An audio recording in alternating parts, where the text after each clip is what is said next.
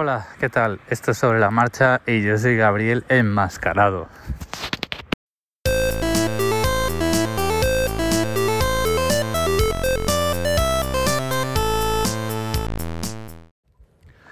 Bueno, hace un tiempo que no grabo y esto ya se está convirtiendo en la manera que tengo de empezar los episodios porque siempre os acabo contando la misma milonga. El tema es que, bueno, pues este verano, eh, verano eh, hemisferio norte centrista, eh, invierno en Australia, pues ha estado ahí la cosa complicada, volviendo a trabajar, la niña durmiendo mal, echando dientes fuera y este tipo de cosas. Y además, bueno, pues hoy me he decidido a grabar por la calle sin saber muy bien cómo va a quedar esto porque ahora aquí ya la situación de contagios pues está súper alta, está 1100, 1200 casos al día en Nueva Gales del Sur. Os recuerdo, siempre os lo digo, España en territorio es solo el 60% de Nueva Gales del Sur, pero los habitantes de Nueva Gales del Sur pues son una ridiculez, deben ser como la comunidad de Madrid, porque si toda Australia tiene 25 millones, pues imaginaos, ¿no? Nueva Gales del Sur, el núcleo, el mayor núcleo de población es eh, Sydney, luego un par de ellos más, Newcastle y uh, Bathurst, que es donde se hacen pues las carreras de coches aquí más cerca. No la Fórmula 1, la subida parece que le llaman Monte Panorama, creo que es así, o Monte Panorama es en Estados Unidos, bueno, no sé, es un monte, hay, que subir al Kosciuszko, me parece que es. Esto seguro que me lo vais a corregir porque eh, si bien me gusta o me gustaba mucho el automovilismo, pues ahora ya ni me entero. La cuestión es que ahora pues las restricciones se han endurecido más, se sigue pudiendo salir a pasear, pero pues eh, como ya era hora, por, otro, por otra parte, pues hay que llevar máscara eh, en espacios abiertos. Yo llevaba, yo me la puse mucho antes de que lo exigieran, pues también, eh, pues ya hubo menos y menos y menos grabaciones ocasionales, pero bueno, pues ahora ya está la cosa que hay que ponerse eh, muy, muy, muy en guardia o muy, digamos, a la defensiva contra los contagios. El plan que tiene el gobierno de aquí es eh,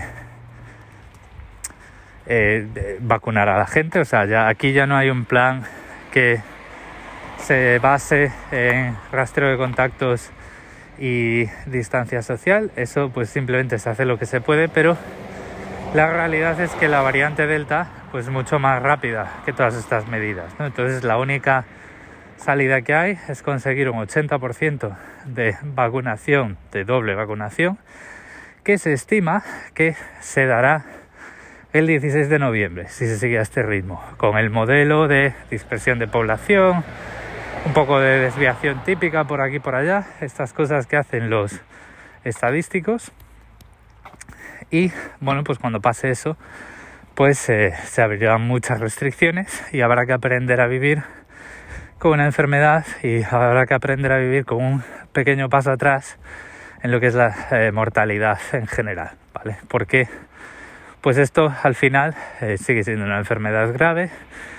Yo, vamos, así con mi eh, postura de cuñado, esto os lo digo apoyado en la barra virtual del bar, me huele a mí que cada año va a haber que ponerse un refuerzo como con la gripe y, y bueno, pues a ver qué va pasando. Eh, de entrada, pues en casa vamos a estar mi mujer y yo vacunados con la doble, con el doble chute por decirlo así, a mediados de septiembre y pues a mediados de septiembre ya se abre la primera medida que es permitir a la gente que tenga eh, la vacuna completa, las dos dosis de la vacuna de la que sea, pues ahí ya se van a poder juntar hasta cinco personas eh, para hacer actividades. No han especificado mucho más, no sé si los vas a poder tener por casa o va a ser en el parque, pero mira, aquí con los entornos que tenemos, poder juntarte cinco personas, hacer un picnic en uno de los eh, cientos de parques naturales que hay alrededor nuestra y poder moverte con un poco de más de libertad por todo el estado, pues ya está bastante bien, porque ahora mismo pues no puedes irte no puedes salir de un radio de 5 kilómetros desde eh, donde estás empadronado, desde donde es tu, tu vivienda. Entonces, bueno, pues al final eh, he decidido tumbarme un poquito a la Bartola en lo que se refiere al podcasting, pero aquí estamos ya de vuelta. ¿Y por qué no? ¿no? Entonces, novedades. Al final, pues eh, esa promoción que os había contado, pues ya se ejecutó. Ya soy jefe, ya tengo eh, pues bueno, digamos que no es que esté haciendo muchas más cosas porque eh, ya desde hace un año y medio nos faltaba el, el, que debería ser mi jefe entre mí y el director de arquitectura y estrategia. Y no sé, aquí les costó un montón eh, habilitar, digamos, esa, esa posición, esa, ese puesto para poder presentarse ¿no? a él. Entonces, pues un año y medio después yo soy el que tendría que haber sido mi jefe, pero lo cierto es que pues yo estaba allí y era al que eh, mi jefe, el, director del departamento, delegaba las cosas. Entonces digamos que al final, pues esto más que un ascenso es un reconocimiento de la eh, responsabilidad a dos bandas y una subida de sueldo bastante maja. Responsabilidad a dos bandas porque la responsabilidad ya la tenía, pero una cosa es ser responsable porque ejecutas unas tareas y otra cosa es que te hagan responsable si algo sale mal, ¿no? Es lo que se... En inglés hay dos palabras para esto, eh, lo voy a decir otra vez y alguien me va a decir que, que es que esto es una, eh, es una falacia porque el inglés es una mierda y el español es mucho mejor, como ya me pasó en su día, pero el inglés muchas veces desdobla un concepto en dos, eh, o sea, desdobla, o sea, vamos a ver. A veces el español usa la misma palabra para dos conceptos, ¿vale? En su día os hablaba de misinformation y disinformation eh, en inglés, que en español se suele decir solo desinformación, ¿no? Y, se pierde ahí un, un matiz bastante importante, que es la intención de hacer daño o simplemente pues compartir noticias a buena fe. La primera sería disinformation con D de Dinamarca, es cuando yo fabrico una mentira con la intención de hacer daño al, al status quo, a quien sea, y misinformation con M de Murcia, que hay M's más allá de Madrid, o sea, M de Murcia, pues eh, misinformation es cuando yo recibo una noticia, me la creo y con la mejor de mis intenciones la comparto, pero al final pues lo que estoy haciendo es compartir una mentira, ¿no? Entonces, sin mala intención. Pues en este caso, en inglés hay dos palabras, una es responsibility, que es lo que tú haces, es directamente la misma palabra, la misma raíz que responsabilidad, y luego está accountability, que es que si la, eh, o sea, que si algo sale mal es a ti al que te cuelgan, por decirlo así. Entonces, digamos que antes tenía la responsibility porque delegaban, pero no tenía la accountability. Ahora pues tengo las dos cosas y por eso es por lo que me pagan más. Entonces, bueno, pues eso está por ahí bien. Y otro tema es que pues estoy poniendo en marcha ese proyecto del que ya os hablé, que sería pues un segundo podcast, un proyecto un poco más riguroso y un proyecto retomando el espíritu de Pitando, pero con una eh, digamos con un alcance un poco más amplio, ¿vale? Eh, al final, pues eh, me he puesto ya a crear la versión, a trabajar en la web, a crearla, a escoger proveedor, a comprar un dominio, ver cómo montar un blog, ver cómo montar un podcast con el mismo alojamiento. Y pues os voy a hablar de la elección que he tomado. Y los, lo, os va a sonar porque es patrocinador de muchos podcasts, sobre todo podcasts eh, de América y muchos eh, canales de YouTube, que es Squarespace. Y os lo voy a explicar porque a priori eh, Squarespace llama la atención porque es caro, ¿vale? Squarespace es caro. A mí en, dólares australianos me va a costar al año como 192 o 196 dólares australianos y eso es pues en, euros pues es el 63%, ¿vale? Lo, eh, alrededor de 120 euros, un poquito menos. El, la cuestión es la siguiente. O sea, yo, yo os conté muchas veces que yo compro los dominios.com en, Google Domains, que es bastante barato, es menos de 20 dólares australianos, es menos de, 12 euros. Y luego eh, me lo llevo a Cloudflare y eso me baja el precio a más o menos, me baja otros 4 euros. Me acaba saliendo eh, renovar el primer año alrededor de 12 euros el dominio, con acceso total a la configuración de las DNS, juiz privado, todo este tipo de cosas que hay que tener en cuenta. Y luego, cuando esté en Cloudflare, me sale pues alrededor de 8 euros, un poquito menos. ¿Qué es lo que ocurre con eh, Squarespace? Eh, lo que dicen es cierto, es muy fácil de usar. Eh, tiene un, sistema para crear tu propia web que es pues muy de arrastrar y soltar, es muy de combinar bloques. Y lo que me, lo que me interesa mucho es que tienes almacenado, o sea, alojamiento ilimitado con el plan, eh, con, el, con el más básico, con el que voy a eh, coger yo. Y eso incluye alojamiento para podcast. Entonces, es, es una experiencia pues muy parecida a la que vas a tener con un WordPress eh, al que le hayas puesto un plugin como PowerPress o Seriously Simple Podcasting que es el que usaba yo, donde tú te tienes que grabar el MP3 por tu cuenta y lo tienes que subir.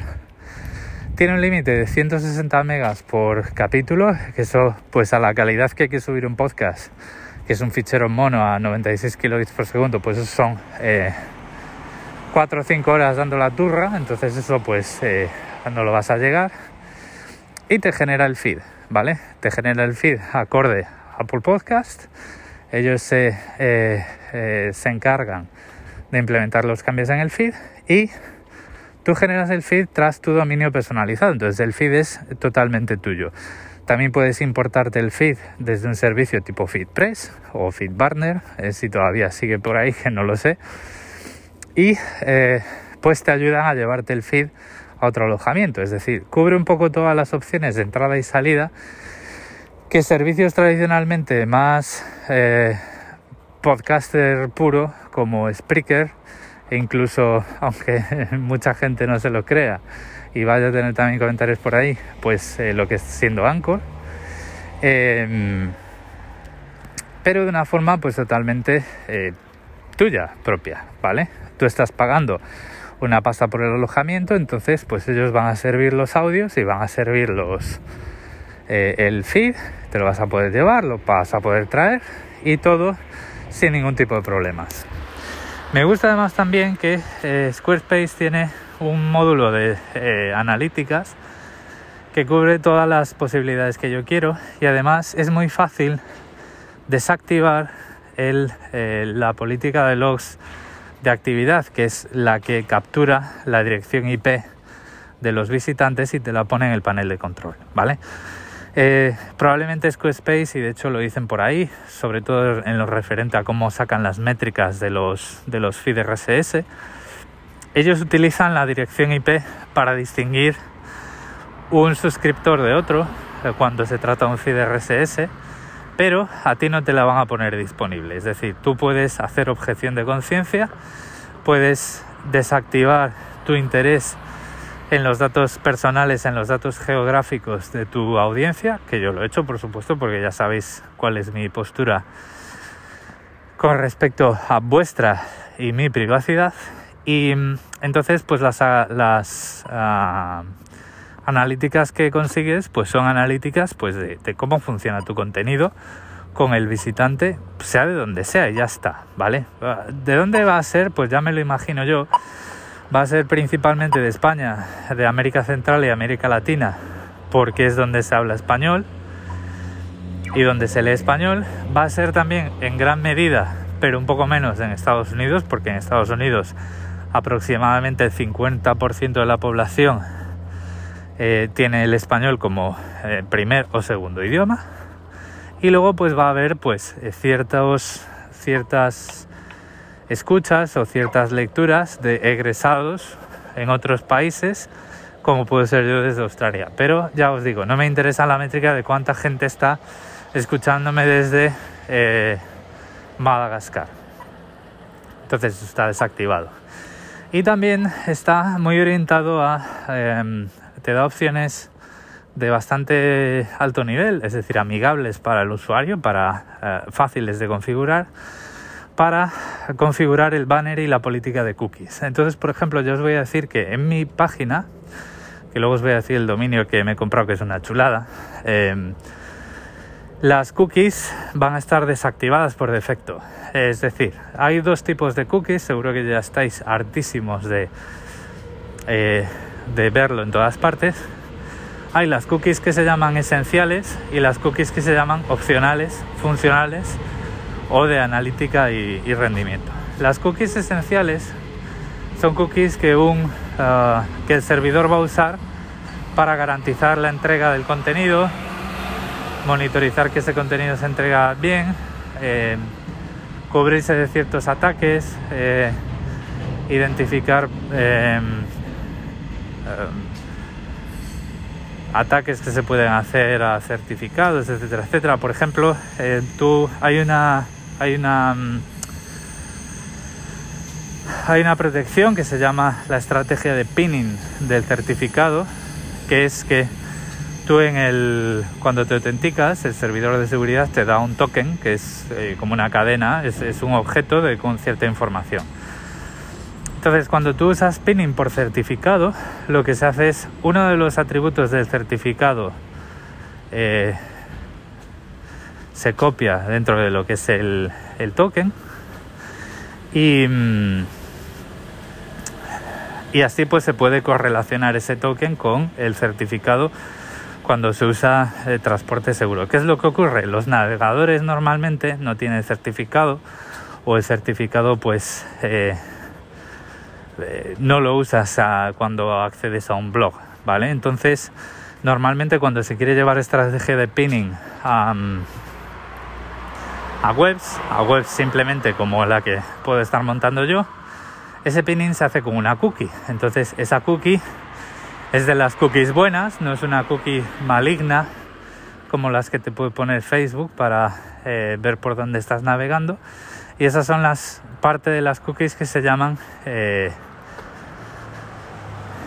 cookies esenciales, ¿vale? Esta, por ejemplo, de la explicación del, del pinning no, no es muy buena, seguro que muchos de vosotros si trabajáis en seguridad lo podéis hacer mejor que yo, pero mira, es tarde, estoy volviendo a casa y pues ahí queda, ¿no? Luego podemos hablar otro día de pinning y de cosas así.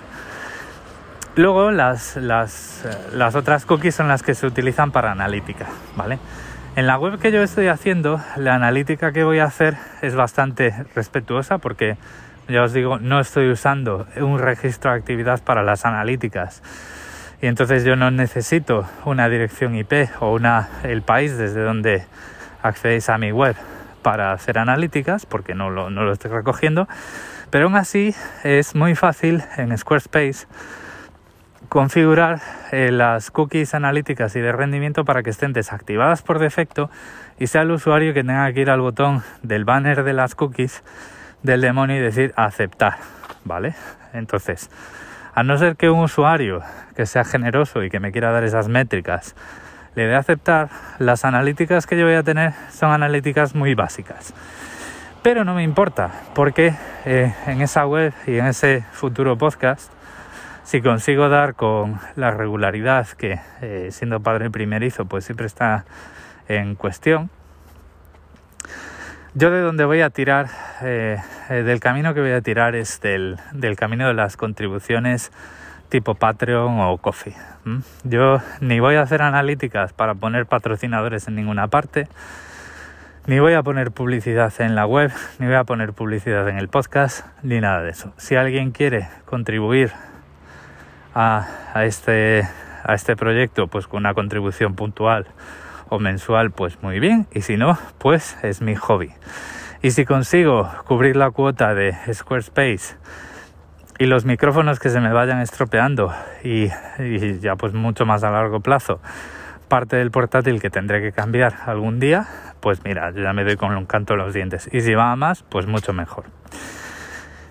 Para terminar el episodio os voy a decir eh, cuál es el nombre de dominio que me he comprado, que estoy súper orgulloso, porque es, es un concepto que yo estudié en la carrera cuando estudié arquitectura de ordenadores y es que he visto que estaba libre el dominio, no la cuenta de Twitter, mm, por desgracia, el dominio micromáquina.com. Está guay porque es, algo que yo estudié. El micromáquina es, bueno, pues en determinados microprocesadores eh, tú haces un microprograma para programar instrucciones, ¿vale? Es decir, es como si estuvieses escribiendo la, o cableando por microprograma, instrucciones de más alto nivel, pero todo en el hardware. Y eso es lo que en arquitectura de ordenadores se llama micromáquina y es el nombre que he encontrado. Que se va a quedar en una anécdota porque el contenido que yo quiero hacer ahí quiero que sea para todos los públicos, quiero que sea accesible con un lenguaje que todo el mundo pueda entender. Mi objetivo, mi, objetivo más alto es que nadie me diga que no entiende, que solo entiende la mitad de lo que digo, sino que se entienda todo lo que digo. Entonces, pues es un proyecto de bastante largo recorrido. Eh, y Micromáquina se va a quedar ahí como un, nombre pues chulo y ya está. En Twitter, Micromáquina no está disponible, así que pues he tenido que pillarme la cuenta micromáquina.com, como si fuese micromáquina.com, pero sin el punto. Entonces, eh, bueno, pues ahí veréis que esa cuenta de Twitter, eh, en principio, pues miente, porque dice, eh, la ubicación dice en tu reproductor de podcast y no hay nada en tu reproductor de podcast porque eso no está, no está hecho todavía. Eh, si alguien va y dice, ay, pues voy a correr ahora Apple Podcast y voy a registrar Micromáquina como podcast, pues da igual porque tú puedes tener muchísimos podcasts con el mismo nombre. Eso no, eso no, no va, no va a quitarme de, de hacer ese podcast, incluso probablemente pues ya haya varios. Y bueno, pues un día de estos grabaré un tráiler y empezaré a trabajar eh, ya para lo que es el, el lanzamiento. Eh, por lo demás, pues esto es lo que os quería contar hoy, todo, todo bien.